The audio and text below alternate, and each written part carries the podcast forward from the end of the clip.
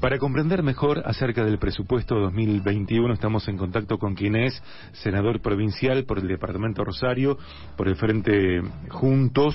Eh, está allí Marcelo Lewandowski. Es un gusto recibirte, Marcelo, aquí en Viaje de Gracia. Sergio de este lado. Sergio, ¿cómo te va? Buenas tardes. Buenas tardes, gracias. Un gusto. igualmente, gracias por hablar con nosotros. Marcelo, ¿qué, ¿qué pasó? ¿Qué pasa con este presupuesto?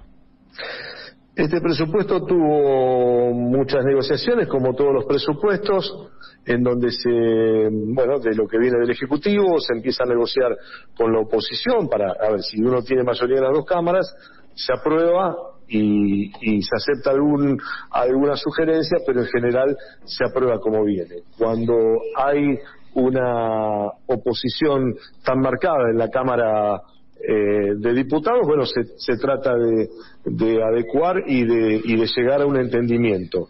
Entendimiento que se llega a un punto en donde el Ejecutivo dice, bueno, hasta acá acepto y hasta acá cedo con mi pedido porque ya eh, excede lo que uno, uno quiere y pretende para, la, para gobernar.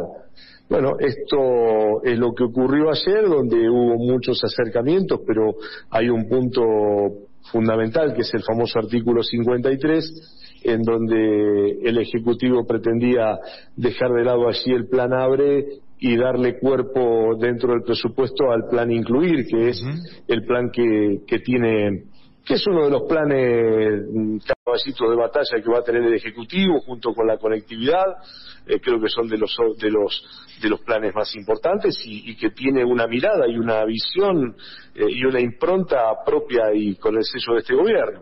Entonces, eh, bueno, tiene que ver con acompañar o potenciar la calidad de vida en zonas de vulnerabilidad vulnerables. Eh, exacto, el plan incluir habla de municipios, perdón, el plan abre habla de municipios y el plan incluir habla de municipios y comunas y, y que el eh, bueno que el ejecutivo irá puntualmente a los lugares que considere necesario para intervenir con todos los ministerios eh, y formar una mesa coordinadora con ellos para para actuar porque no todos los barrios y no todos los pueblos tienen las mismas carencias y las mismas dificultades y con la bueno las necesidades de cada uno y, las particularidades de cada uno intervenir en cada uno de los territorios. Esto es lo que habla el plan incluir eh, y, y, que más allá de, algunas similitudes que puedan tener con el ABRE, y uno el ABRE no es que, que, dice, bueno, no, no sirvió nada, no, es una, eh, una vuelta de tuerca, una mirada particular que tiene este gobierno que fue elegido y que merece tener una política y una impronta propia para llevar a cabo y que después el ciudadano santafesino lo juzgue. Entonces, eso era lo que se pretendía con este punto, que no fue votado había dos dictámenes, uno de mayoría y uno de minoría, junto con el senador Alcides Calvo, que preside la Comisión de Presupuestos, yo la integro, sacamos y firmamos un dictamen en minoría, que fue acompañado por otros cuatro eh, legisladores, eh, y, bueno, que quedó en minoría respecto al, al dictamen de mayoría que se votó eh, 13 a 6 en la Cámara en el día de ayer. Eh, y esta situación que se generó ayer, ¿cómo va a repercutir en esos barrios vulnerables? Yo creo que el presupuesto va a estar y que eh, el, gobernador irá adelante con la misma política que ya comenzó a trabajar. Habrá dificultades, algunas de origen eh, jurídico, que se pueden eh, dar si la Cámara de Diputados no eh, da de baja, porque después del presupuesto nosotros votamos la derogación de la ley del Plan Abre.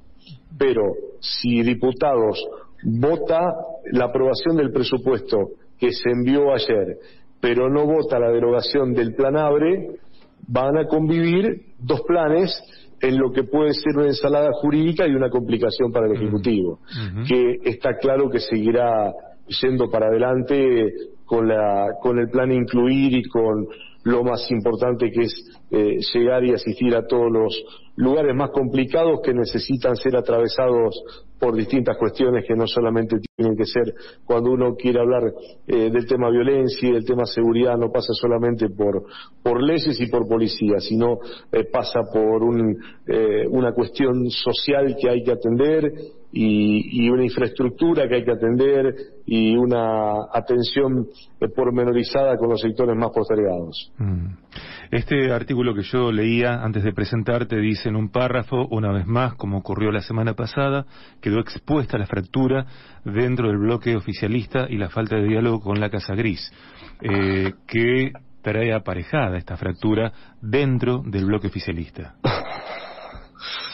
Ha sido una convivencia que en muchos casos eh, creo que se intentó dar de, de 12 senadores eh, nucleados en el mismo en el mismo bloque, eh, más allá de diferencias que hubo puntuales durante el año.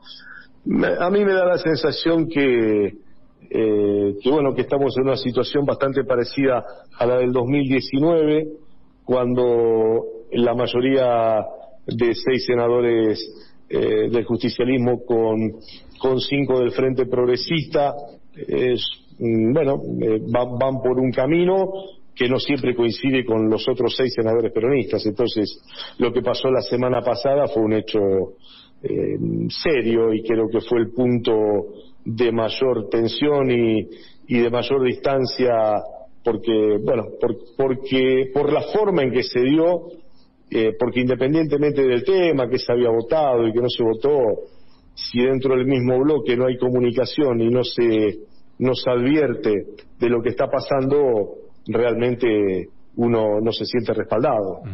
Tal cual, tal cual. Gracias, Marcelo. Muchísimas gracias.